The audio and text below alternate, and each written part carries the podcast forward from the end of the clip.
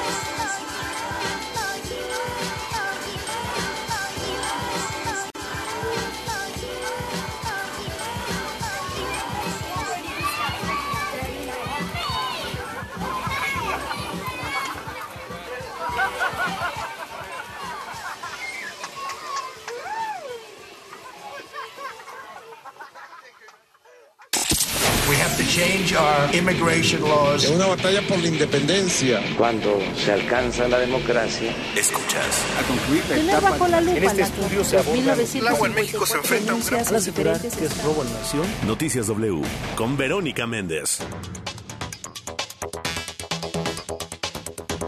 5 de la mañana con 5 minutos, ya es hora. Arriba México, arriba madrugadores. ¿Qué tal? ¿Cómo están? Muy buenos días. Buenos días a todos los que despiertan. Buenos días a los que apenas van a descansar después de una jornada nocturna.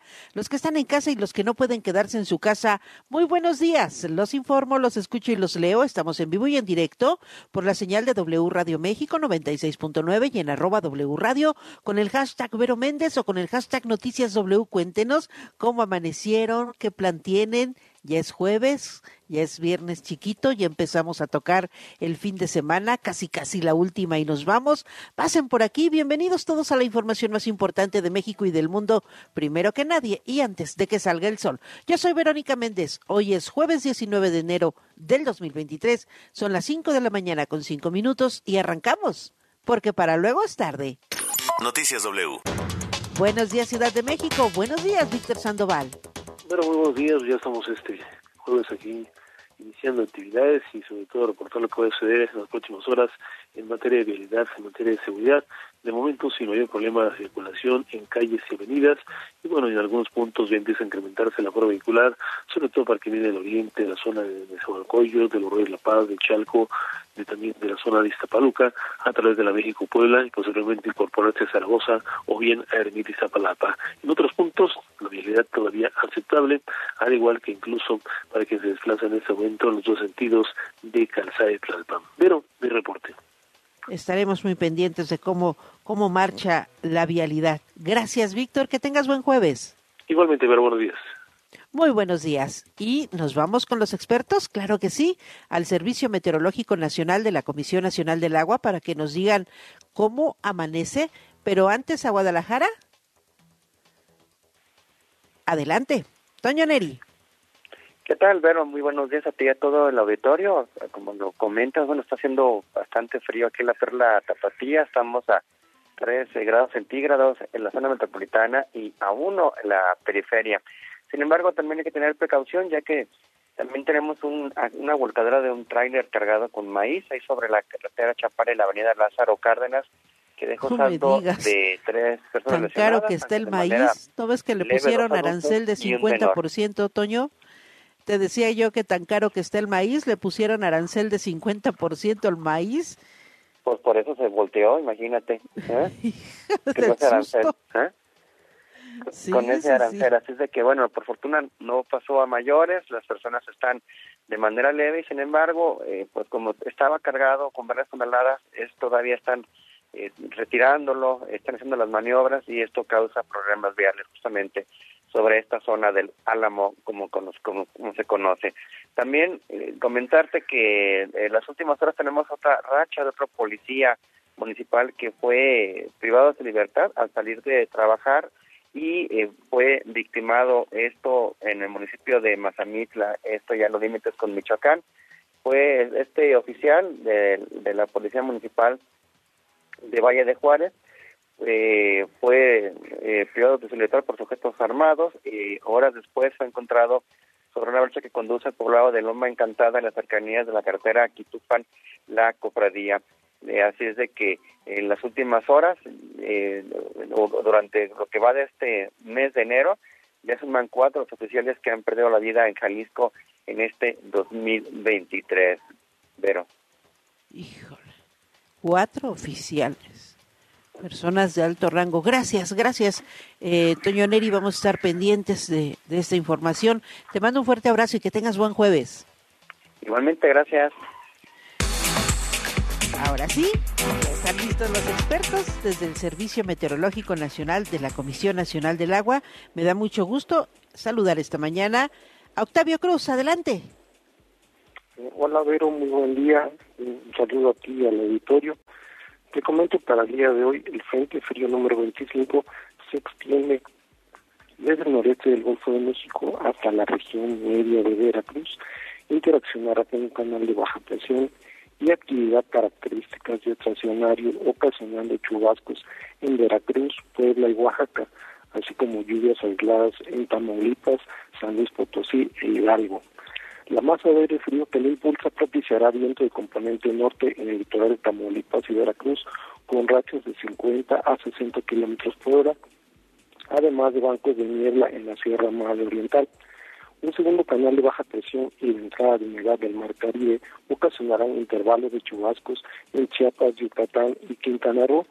Por la noche, la aproximación de un nuevo frente frío en el noroeste del país, asociado con una vaguada polar y con la corriente en chorro polar, ocasionarán lluvias aisladas en Baja California, vientos fuertes con turbaneras y posible caída de nieve o aguanieve en sierras de dicha entidad durante la noche, así como también por la madrugada del viernes. Finalmente, un sistema anticiclónico en niveles medios de la atmósfera favorecerá cielo despejado y ambiente vespertino cálido en el occidente, centro y sur del país, incluido el Valle de México. Actualmente tenemos una temperatura de 11 grados Celsius en la ciudad del, en la capital del país, en la Ciudad de México, y esperamos para el Valle de México ambiente frío con probabilidad de heladas, heladas al amanecer en zonas altas, por la tarde condiciones de cielo parcialmente nublado y sin lluvia en el Estado de México, así como en la Ciudad de México. Viento de componente sur de 10 a 25 kilómetros por hora, con rachas de 40 kilómetros por hora. Para la Ciudad de México se pronostica una temperatura mínima de 8 a 10 grados y una máxima oscilando de 25 a 27 grados. Para la capital del Estado de México esperamos una temperatura mínima de 0 a 2 grados Celsius y una temperatura máxima de 20 a 22 grados Celsius. Eso sería lo más significativo para el día de hoy, Vero. Gracias, Octavio Cruz. Te mando un fuerte abrazo. Feliz jueves. Igualmente. Buen día. Noticias W. Muy buenos días. Gracias, gracias. Pues ahí está. Ahí está ya el clima, cómo amanece la Ciudad de México, cómo despiertan en la Perla Tapatía. Y recuerde, no bajar la guardia porque siguen las enfermedades respiratorias, sigue el COVID, sigue la influenza, las gripas, todo el mundo trae gripa, todo el mundo trae catarro, así que hay que cuidarnos, no hay que bajar la guardia, esto no ha pasado, no ha sido superada, ninguna autoridad nacional ni internacional ha dicho que ya se superó la pandemia del COVID, así que ya sabe, lavarse las manos continuamente, estornudar o toser en el ángulo interior del brazo, procurar estar muy bien hidratados, tomar muchos líquidos, muchos cítricos, agua natural, también eh, no suspenda ningún tratamiento de enfermedades crónicas, hay que usar el cubrebocas, le sigo recomendando que use su cubrebocas y le recuerdo que si tiene que salir, hoy es jueves, tómelo muy en cuenta y no circulan los autos con engomado eh, verde, terminación de placas 1 y 2, holograma 1 y 2. Va a viajar en el transporte público, lleve su cubrebocas, use gel antibacterial para limpiar las manos constantemente y le sigo recomendando, ya le decía, que en todos los lugares públicos use el cubrebocas. Ahora sí, vámonos de lleno a la información. La información al momento. La Universidad Nacional Autónoma de México tomó medidas en contra de la eh, profesora investigadora responsable de la tesis de la ministra Yasmín Esquivel. Despidieron a la catedrática y el Consejo Universitario pide que no solo despidan a la catedrática, sino que le quiten el título a Yasmín Esquivel. Arranco contigo, Octavio García. Adelante, buenos días. ¿Qué tal, Vero? Muy buenos días. Así es, la Universidad Nacional Autónoma de México resolvió rescindir el contrato individual de trabajo de la profesora Marta Rodríguez Ortiz por considerar que la académica incurrió en causas graves de responsabilidad, así como en faltas de probidad y honradez en el desempeño de sus labores como catedrática y directora de tesis profesionales, informó mediante un comunicado. Nuestra máxima casa de estudios indicó que lo anterior fue notificado de manera oficial mediante oficio emitido con fecha 17 de enero de 2023, donde se indica que quedan totalmente suspendidos la relación de trabajo de la profesora Rodríguez Ortiz con cualquier entidad académica de la Universidad Nacional, así como el pago de sus salarios. Lo anterior se determinó luego de que fueran debidamente evaluados y analizados todos los elementos que integran el procedimiento de investigación administrativa, los cuales confirman que la profesora cometió conductas contrarias a los propósitos y fines que persigue esta casa de estudios y considerando la confesión expresa de la directora de tesis de haber compartido y proporcionado el proyecto de tesis de un alumno a otro. Y es que durante una entrevista para Radio Fórmula, la profesora admitió haber compartido el proyecto de tesis de la ministra Yasmín Esquivel Moza con el alumno Edgar Ulises Baez y otros alumnos. Por tanto, la Universidad Nacional dice que afirma y actúa en apego a la normatividad universitaria ha adoptado medidas preventivas adicionales para evitar la repetición de hechos como el referido y continuará fomentando valores éticos de responsabilidad y honorabilidad entre los integrantes de su comunidad, finaliza el comunicado. Hasta aquí el reporte, ver muy buenos días. Muy buenos días, gracias, gracias Octavio García por la información esta mañana. Hoy el diario El Universal en su primera plana eh, trae eh, una nota donde eh, hace referencia al expediente que ocupó, al expediente que armó más bien la Fiscalía de la Ciudad de México sobre el caso de la ministra Yasmín Esquivel, incluyen un video en las pesquisas sobre el caso de la tesis plagiada. Y dice esta información en el expediente de investigación de la Fiscalía General de Justicia de la Ciudad de México sobre el plagio de la tesis de la ministra Yasmín Esquivel Moza, se incluyó un video en el que aparece el titular de la Notaría 121 de la Ciudad de México, Armando Mastachi, y el exalumno de Derecho de la UNAM, Edgar Ulises Baez Gutiérrez. En el video, el cual tuvo acceso el Universal, Mastachi eh, da fe de la declaración o de la firma que realiza Baez Gutiérrez en diversas cuartillas. El pasado jueves 12 de enero, Mastachi eh, en un comunicado rechazó avalar el contenido del documento en el que el abogado Báez Gutiérrez presuntamente declaró que tomó varias referencias y textos de la tesis de Esquivel Moza, quien en diciembre eh, lo presentó como prueba de que ella no copió el texto de titulación denominado Inoperancia de los sindicatos en los trabajadores de confianza del artículo 123 apartado A. Esta información la trae en su primera plana el diario El Universal, parte del expediente que, en el que se basó la Fiscalía de la Ciudad de México respecto a este caso. En tanto, eh, 33 investigadores y académicos eh, piden que el Consejo Universitario retire el título a la ministra Yasmín Esquivel. Investigadores, académicos, exalumnos y trabajadores de diversas escuelas, facultades e institutos de la Universidad Nacional Autónoma de México exigieron a la Comisión de Honor y Justicia del Consejo Universitario que invalide el título de licenciatura de la ministra de la Suprema Corte de Justicia de la Nación, Yasmín Esquivel. En el comunicado se dice textualmente, exigimos que se cumplan los principios universitarios y se retire el título de licenciada en Derecho que se obtuvo de manera delictiva a la señora Yasmín Esquivel de Riobó se investigue a todas las personas que intervinieron en este hecho y se les apliquen las sanciones universitarias correspondientes. Sigue mucho dando de qué hablar el tema de la ministra Yasmín Esquivel, porque desde el momento en que se le anule el título de licenciatura, pues prácticamente ella quedará fuera de la Suprema Corte de Justicia de la Nación, porque no estaría cumpliendo con los requisitos que exige eh, la Constitución y que exige el Senado de la República para eh, ser ministro o ministra de la Suprema Corte de Justicia de la Nación. Pues en eso va esta historia, esta historia de plagios y plagiados de la ministra Yasmín Esquivel. Vámonos a otros temas, vamos a otros asuntos.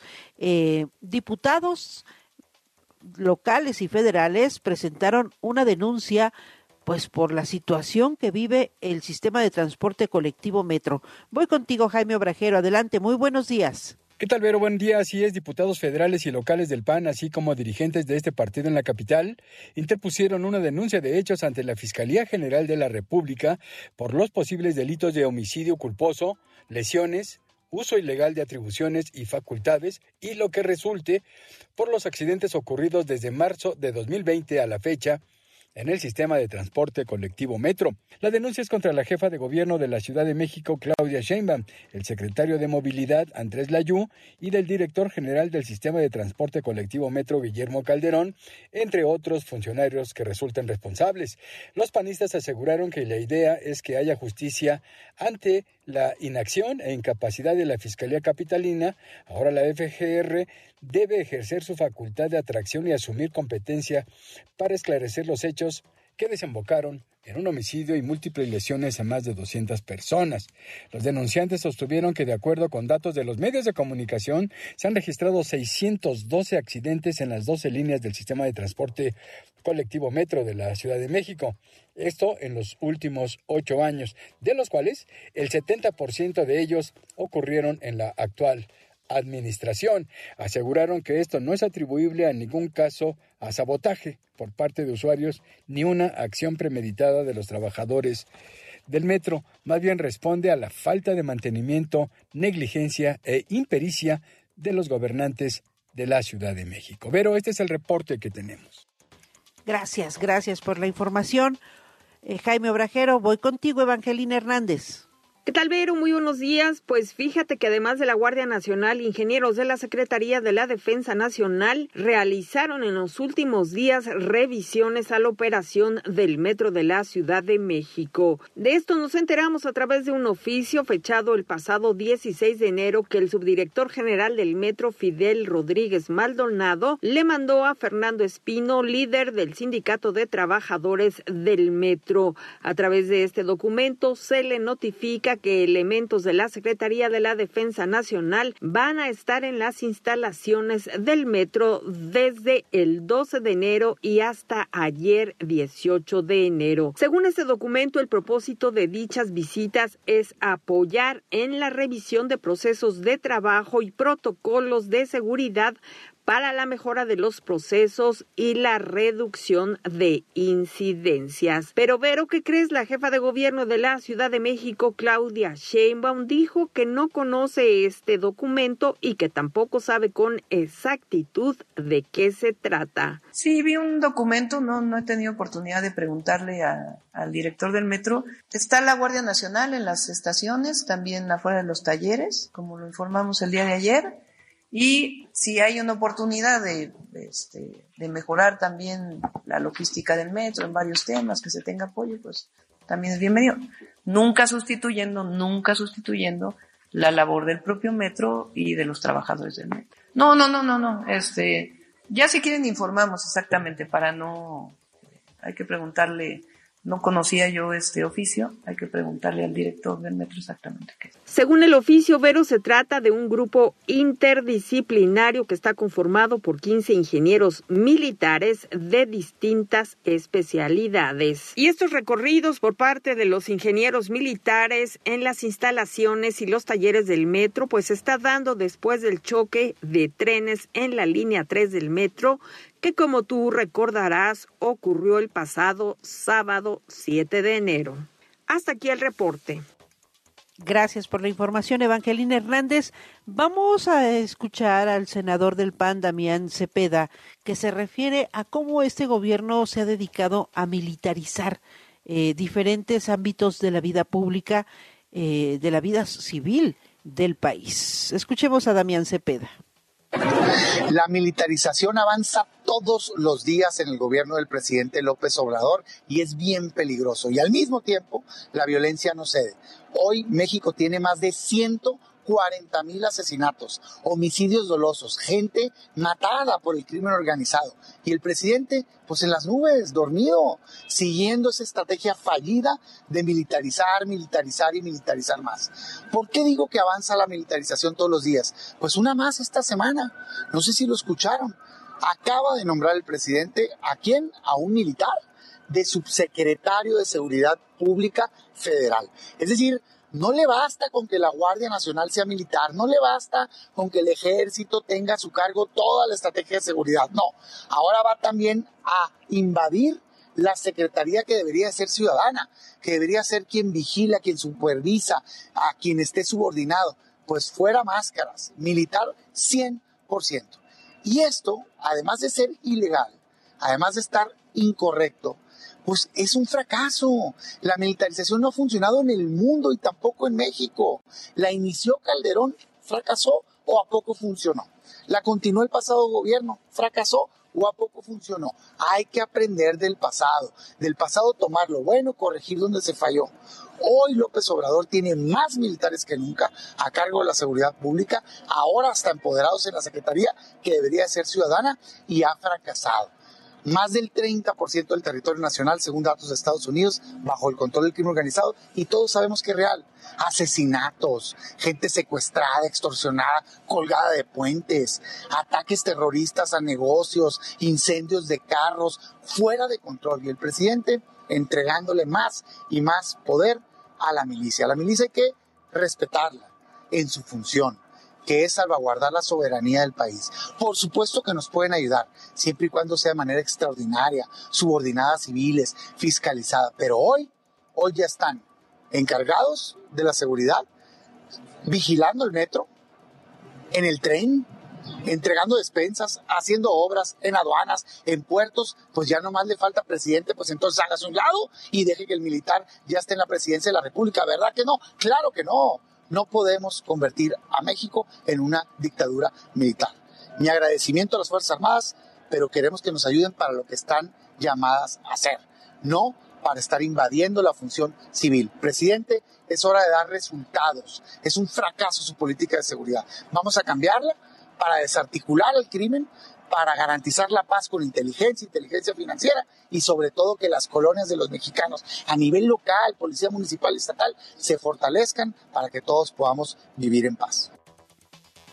Pues ahí está el planteamiento del, del senador Damián Cepeda. En más información, la Cámara de Diputados recibió ayer miércoles una demanda de juicio político contra la ministra de la Suprema Corte de Justicia de la Nación, Yasmín Esquivel, a quien la UNAM acusa de plagiar su tesis para obtener su título de licenciatura en Derecho. La solicitud de juicio de procedencia contra la juzgadora fue presentada por Abraham Cano, abogado constitucionalista, integrante del equipo jurídico de la Federación para la Defensa de Escuelas Particulares. El demandante aseguró que Yasmín Esquivel incurrió en incumplimiento de la disposición constitucional de buena reputación, indispensable para acceder al cargo, ocultar su conducta e introducir eh, al Poder Judicial al error. Y sí, pues eh, la, la, Suprema Corte de Justicia de la Nación se encuentra en una crisis, en una crisis. La ministra Yasmín Esquivel ha metido en una crisis a la Suprema Corte de Justicia de la Nación. ¿Por qué? Bueno, pues porque todas sus resoluciones, todas sus ponencias, todas sus votaciones están en entredicho, están en entredicho, quiera o no quiera. Ella dice, no, yo no me avergüenzo de nada, yo no voy a renunciar, pero ahí están las, los hechos la, la Suprema Corte de Justicia está eh, eh, metida en esta crisis porque una de sus ministras es acusada de plagiar de plagiar su tesis de licenciatura y ahora todas las posturas, todos los discernimientos, todos los eh, puntos de vista, análisis, votos que haga la ministra Yasmín Esquivel están en entredicho. En otras informaciones, hay, información sobre el caso de Ovidio Guzmán. Octavio García, regreso contigo, adelante. Es correcto, pero muy buenos días, te saludo con gusto. El juez quinto de distrito en materia de amparo y juicios federales con sede en el Estado de México concedió una suspensión que frena la extradición inmediata a los Estados Unidos del narcotraficante Ovidio Guzmán López, líder del cártel de Sinaloa. Sin embargo, esto no implica que sea detenido el proceso de extradición que tiene en su contra el líder del Cártel de Sinaloa, el impartidor de justicia federal, apuntó que dicha medida es para el efecto de que Ovidio Guzmán no sea extraditado y quede a disposición del juzgado de amparo en lo que corresponde a su libertad personal en el lugar en que se encuentra recluido y a disposición del juez responsable. Dicha medida estará vigente hasta que se resuelva si concede la suspensión definitiva a Guzmán, cuya audiencia está prevista para el próximo 24 de enero. Y es que el hijo del Chapo Guzmán es requerido por una corte de distrito de Columbia, Estados Unidos, por los delitos de conspiración para distribuir cocaína, metanfetamina y marihuana. Como se recordará, Vero, Ovidio Guzmán fue detenido en la madrugada del 5 de enero en Sinaloa en un operativo de las Fuerzas Armadas y posteriormente trasladado a la Ciudad de México, donde fue entregado ante la autoridad fiscal e ingresado en prisión. Hasta aquí mi reporte. Muy buenos días. Octavio, y ayer el presidente Andrés Manuel López Obrador se refirió al juicio del siglo, al juicio de Genaro García Luna, al juicio del primer funcionario eh, público mexicano de alto nivel que es enjuiciado allá en Estados Unidos.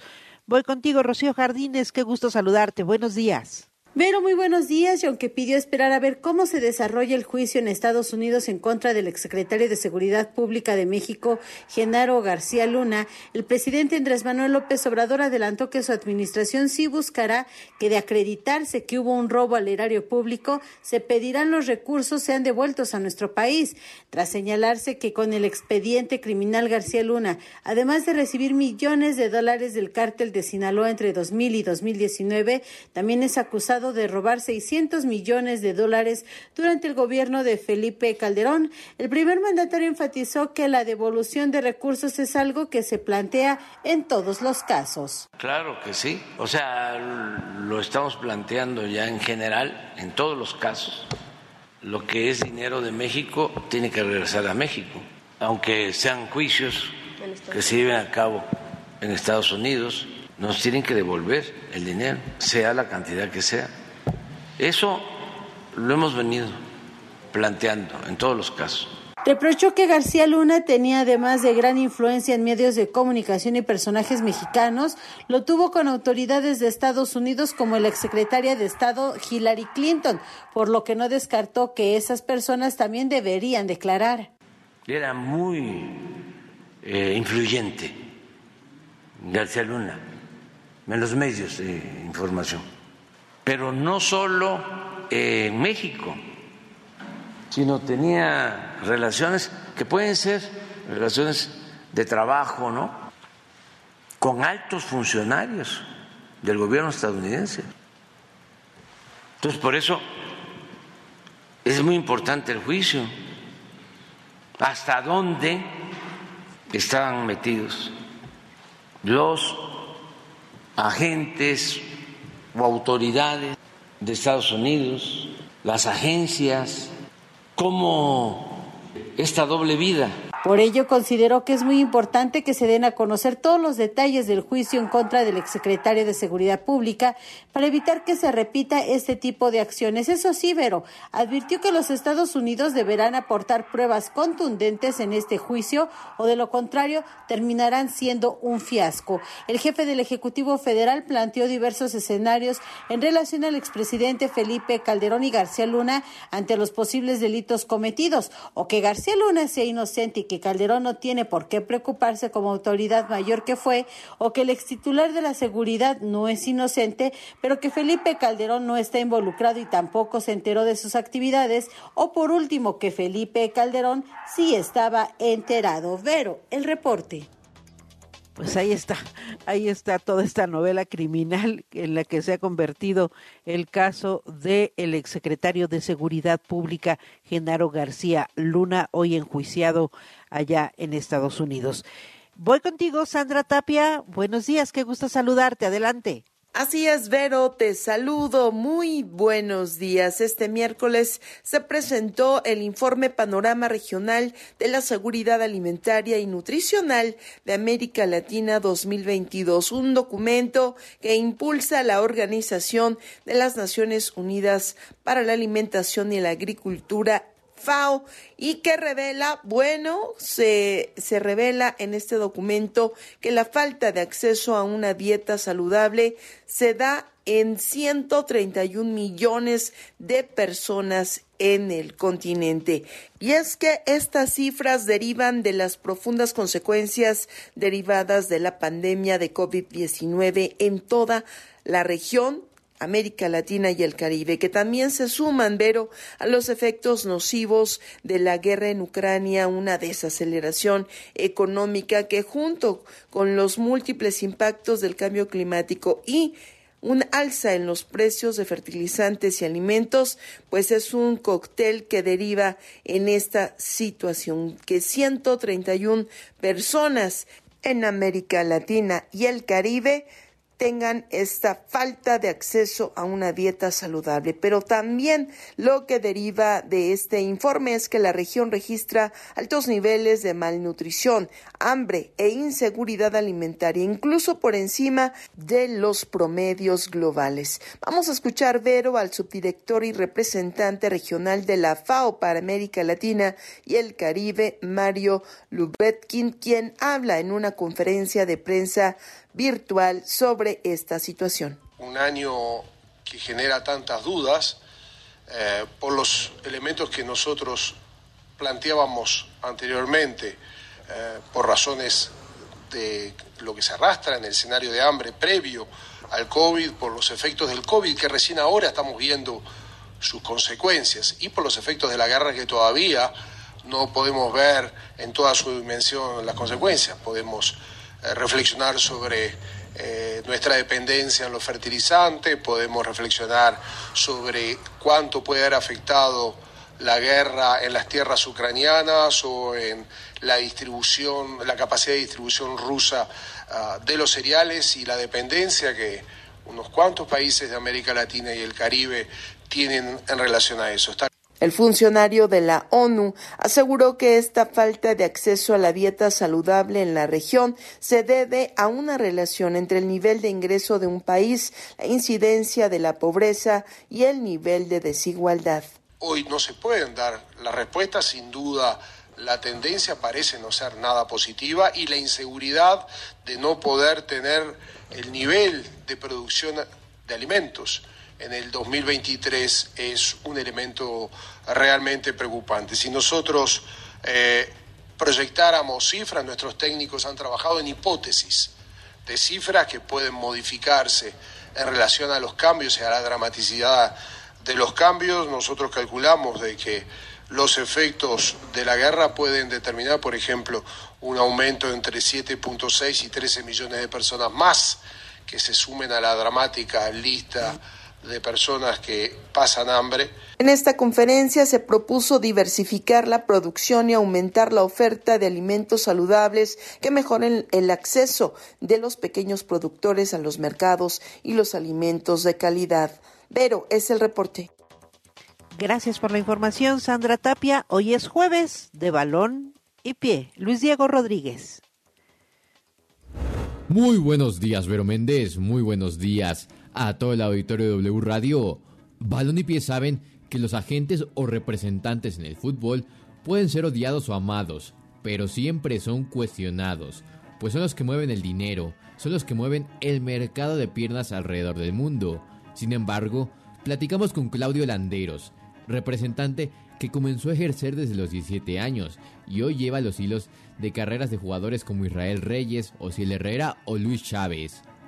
Sí, sí, fíjate que tengo 21 años de edad. Eh, bueno, inicié a los 17, entonces llevo un par de años en, el medio. Claudio nos platica el proceso de seleccionar a algún jugador con potencial para ser representado. Ok, eh, bueno, captación de talento, los ves, ibas viendo su desarrollo, hay un acercamiento, los buscas, les comentas, les empiezas a ofrecer tus servicios y es así como realmente, pero enfocándome más a la pregunta que me hiciste, es más por talento. Siempre nos enfocamos, somos una empresa que nos enfocamos en tener a los mejores jugadores siempre.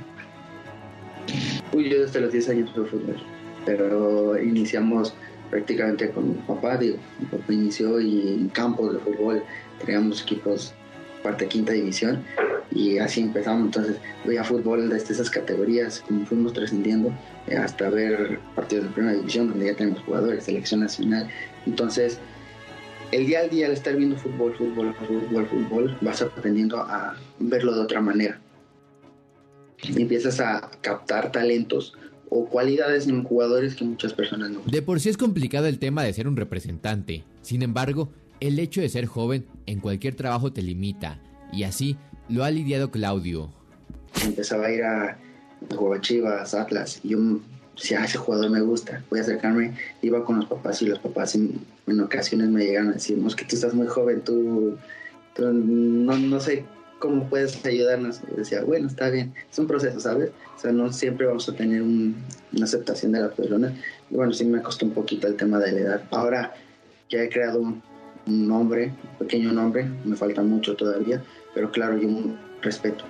Claro, en algún momento me sentí desesperado, como todo, pero en ese mismo momento dije, no sabes qué, la edad no importa, yo quiero hacer y lo voy a hacer y me enfoqué, eh, me preparé y todo y fui creciendo. Y es así, Vero Méndez, como Claudio Landeros busca convertirse en uno de los mejores representantes del mundo. Yo soy Luis Diego Rodríguez, nos vemos la siguiente semana y que sigan juntos, balón y pie. Gracias, gracias Luis Diego Rodríguez con estas eh, cápsulas que nos vinculan al mundo del fútbol. Y eh, ayer, ayer por la noche, el presidente de la Cámara de Diputados, Santiago Krill Miranda, adelantó que una vez que se abra la convocatoria del PAN para inscribirse como precandidato a la presidencia de la República, será el primero en apuntarse. Dijo que intentará llegar primero al registro de los precandidatos para el 2024, pues está listo para competir por la primera magistratura y buscar, eh, buscar eh, gobernar al país no quedarse en el camino como ocurrió, dijo, en el 2006, cuando Felipe Calderón logró ser el abanderado panista. En las redes sociales siempre hay mucho de qué hablar, siempre hay mucho que comentar, pero ¿quiénes quieren las tendencias? Buenos días, Luis Ávila.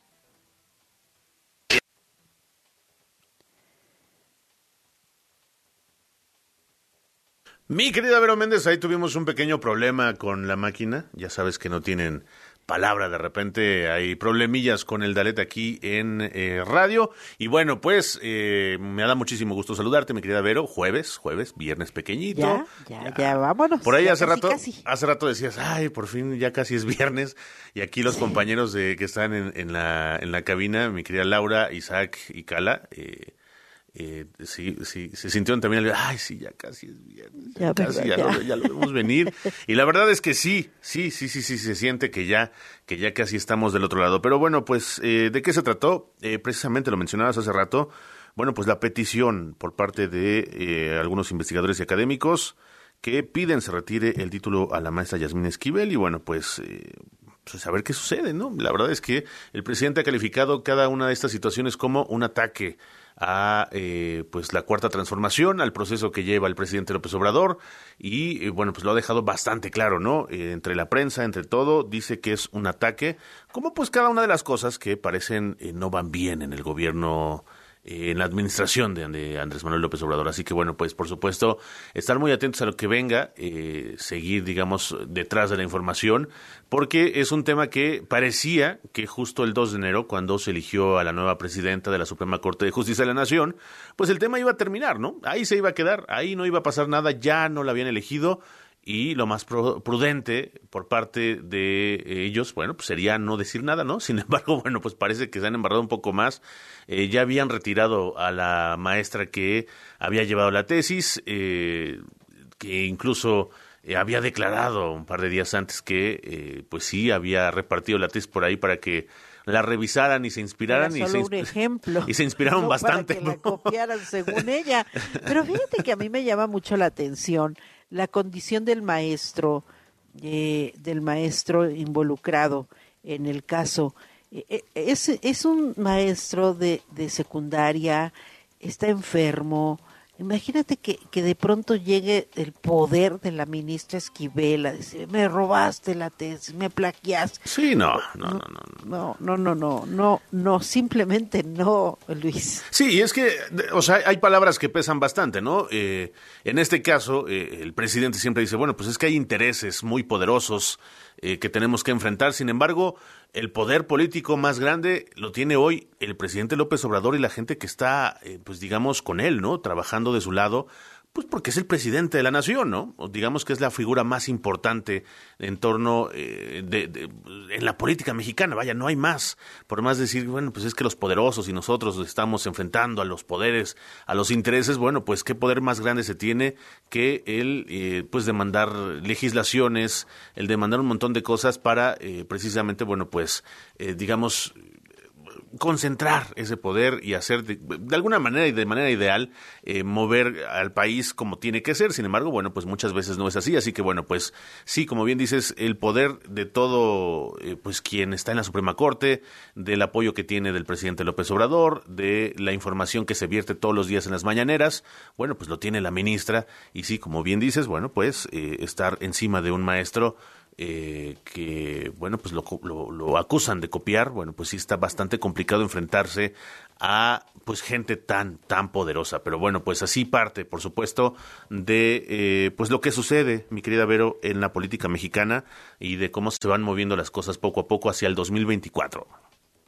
Así está. Así está, y va a seguir dando mucho de qué hablar el caso de la ministra Yasmín Esquivel, porque ahora eh, piden que se le quite el título, pues Así se es. copió, resultó copiona, pues quítenle el título, y entonces en cuanto le quiten el título, eh, queda queda totalmente fuera de la Suprema Corte porque no estaría cumpliendo con los requisitos que se requieren para ser Así es. ministra del país, pero eh, na- de la Suprema Corte para ser ministra de la Suprema Corte, pero la cosa está en que nadie quiere aventarse ese paquete. No, hay que si la SEP, que si la UNAM, sí, sí, la. SEP le dice, no, ustedes, no, que aquí, no, que allá.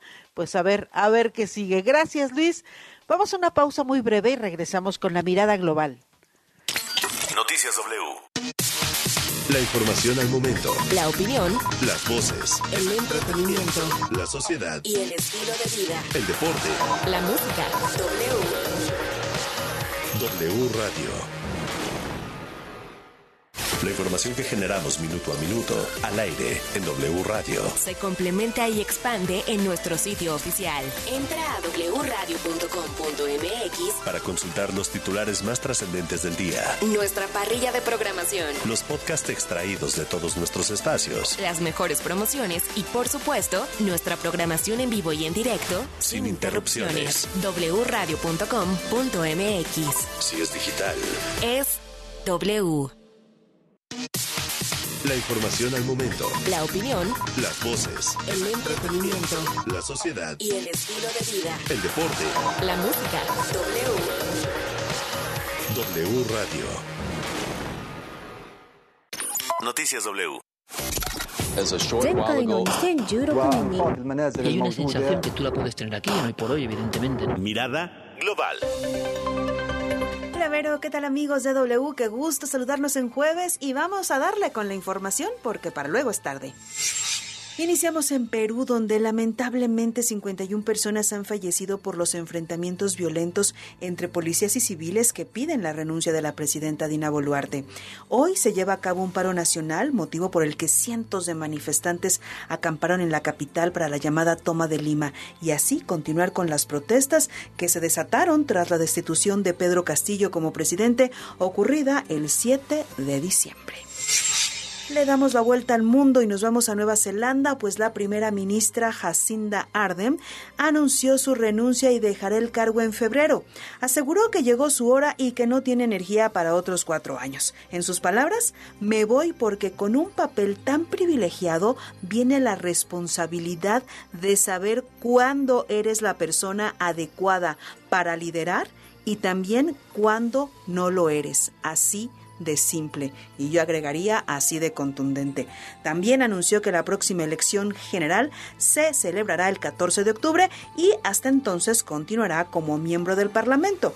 Jacinda Arden hoy tiene 42 años, pero asumió el cargo como primera ministra en agosto de 2017 con 37 años de edad, convirtiéndose en la persona más joven de la historia de ese país en ostentar el cargo y además puso fin a una década de gobiernos conservadores. Regresamos a nuestro continente porque un informe de la Organización de las Naciones Unidas de la ONU alerta que más de 131 millones de personas en América Latina y el Caribe no pudieron acceder en 2020 a una dieta saludable, pues el costo de los alimentos en la región es el más alto del mundo. Los grupos de población más afectados son los niños y las niñas menores de 5 años y también las mujeres, pues sufren una mayor prevalencia de inseguridad alimentaria que los hombres.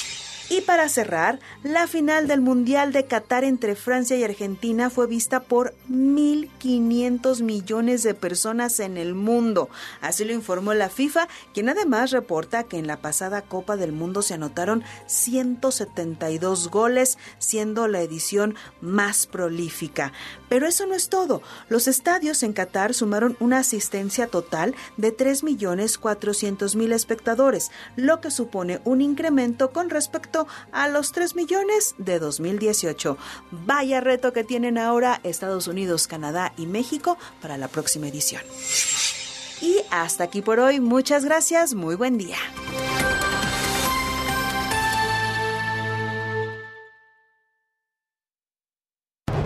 W Deportes. Noticias W. Adelante, Brian. ¿Cómo estás, Vero? Qué gusto saludarte. Bueno, pues rápidamente te platico que la FIFA ha decidido quitar el partido de sanción que le habían impuesto a la selección mexicana de fútbol. Esto después de que se hayan escuchado gritos homofóbicos en eh, Qatar 2022. Así es que, bueno, pues ya la FIFA determinó, digamos, darle chance al tricolor, pero con la advertencia de que si vuelve a suceder, pues la sanción será impuesta nuevamente. Así es que, mientras tanto, la Federación Mexicana de Fútbol ha emitido un comunicado en el cual, bueno, pues pide obviamente que seamos cautelosos con ese tema. Nicolás Ibáñez, este exfutbolista de los Tuzos del Pachuca, ya fue presentado el día de ayer, bueno, anunciado, mejor dicho, con los Tigres de Diego Coca. Eh, bueno, una locura lo que se está pagando en el fútbol mexicano, sobre todo en Monterrey por los futbolistas. Eh, ya Tigres se ha convertido en el equipo con la plantilla más cara del fútbol mexicano después de la llegada de este futbolista, mi querida Vero. Pues ahí está, ahí está. Gracias por la información, te mando un fuerte abrazo y que tengas buen jueves. Igualmente, un abrazo, buen día. Gracias Miguel Ángel Serrano por sus mensajes, Emanuel, Hilario también, dice Galavero tembló en la madrugada, sí tembló a las 3 de la mañana en Tepoztlán, Morelos, eh, las autoridades no reportan daños, eh, siguen con los protocolos de protección civil, pero en el estado de Morelos eh, las autoridades no reportan daño de este sismo que se sintió a las 3 de la mañana. Paco Osma también anda por acá, saludos, abrazos queridos madrugadores, gracias porque cada vez es más grande nuestra comunidad de todos los que trabajan Poncho también y de todos los que nos informamos antes de que salga el sol. Se quedan en así las cosas y yo los espero mañana, ya saben, a las 5, porque para luego es tarde. Noticias W. La información al momento. La opinión. Las voces. El entretenimiento. La sociedad. Y el estilo de vida. El deporte. La música. W. W Radio. El cariño y amor de un animal es incomparable. Solo nos resta devolvérselos con los mejores cuidados y la mayor responsabilidad. Mascotas W por W Radio existen más lugares pet friendly, es decir, que aceptan que llevas a tu mascota. Pero para que todos podamos convivir en paz en estos restaurantes, cafeterías y hasta centros comerciales, es importante conocer estas reglas no escritas, sobre todo cuando se trata de perros. Punto muy importante, lleva correa. Así podrás controlarlo en espacios donde circulan muchas personas, autos u otros animales. Evitarás accidentes o situaciones de riesgo. Tú mejor que nadie sabes qué tan nervioso y a la defensiva se puede poner tu mascota. Hay razas que son más propensas y para ellas se sugiere ponerles un bozal y su correa debe ser corta, es decir, máximo dos metros. Para que no se pongan inquietos por el calor o la sed y hasta por salud, Recuerda cargar una botellita con agua y de preferencia su platito para que tome con más confianza. Considera también un snack, una botanita, un bocadillo por si le da hambre. Incluye llevar un juguete sobre todo para que se entretenga mordiendo. Porque una pelota pues no, ¿verdad? Y por último, como cualquier paseo, unas bolsitas biodegradables para recoger sus necesidades. Convivamos todos en un entorno muy agradable porque merecen los mejores cuidados y la mayor responsabilidad. Mascotas W en W Radio. Dinero y economía. Economía. En pocas palabras, Finanzas W. Con Roberto Aguilar. El año pasado se reportó un crecimiento de 20% en el gasto total realizado con tarjetas de crédito y de débito, para sumar 3.8 billones de pesos. Y aunque la tarjeta de débito fue la más utilizada, la de crédito sigue siendo un medio muy demandado y que ahora debemos cuidar mucho más para evitar un sobreendeudamiento, sobre todo porque las tasas de interés seguirán subiendo. Y aquí te compartimos algunos consejos de la Conducef.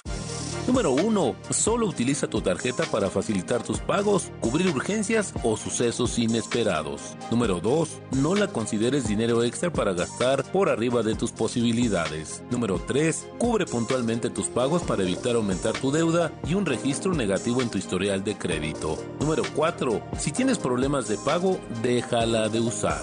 Número 5. Cancela la tarjeta de crédito que no uses porque algunas cobran anualidades. Número 6. Revisa siempre el estado de cuenta. Conserva tus comprobantes. En caso de errores u omisiones, tienes un plazo de 90 días a partir de la fecha de corte para presentar tus aclaraciones. Y número 7. En caso de robo o extravío, repórtala de inmediato. La economía de manera sencilla. El dinero y tu bolsillo, explicado por Roberto Aguilar. Soy Daniela Anguiano y esto es Música W. Sin duda el Vive Latino se encuentra en la lista de nuestros festivales favoritos y el próximo 18 y 19 de marzo llega la edición número 23. De todos los artistas que integran el cartel, aquí te van tres presentaciones que no te puedes perder. 1. El regreso de Plastilina Mosh. Mr. E M O S H Mr. E M O S H I must say I do look gorgeous. How could you not like him? I must say I do look gorgeous. Uno, dos, tres, cuatro. Alex Ferreira, un romántico bohemio de República Dominicana. Y yo como si nada, sigo cayendo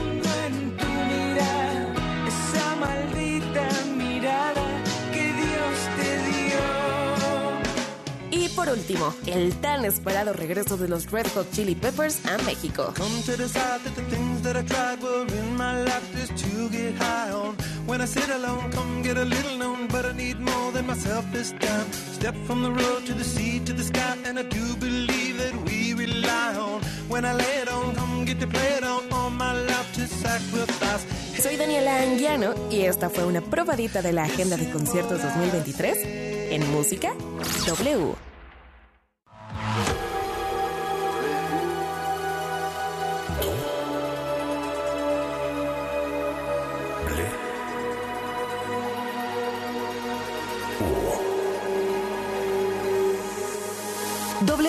Radio 96.9. Lalpan 3000, Colonia Espartaco, Coyoacán.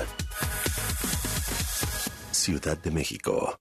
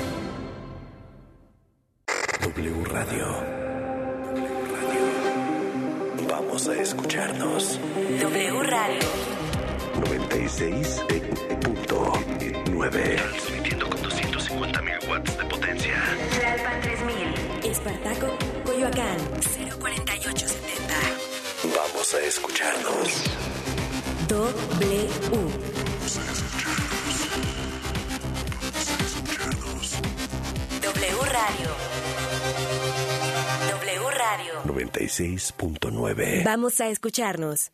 La información en W. Así las cosas. Sociedad, política, deportes, entretenimiento. Las noticias. Al momento. Así Las cosas. Así las cosas. Con Gabriela Barquetín y Javier Risco.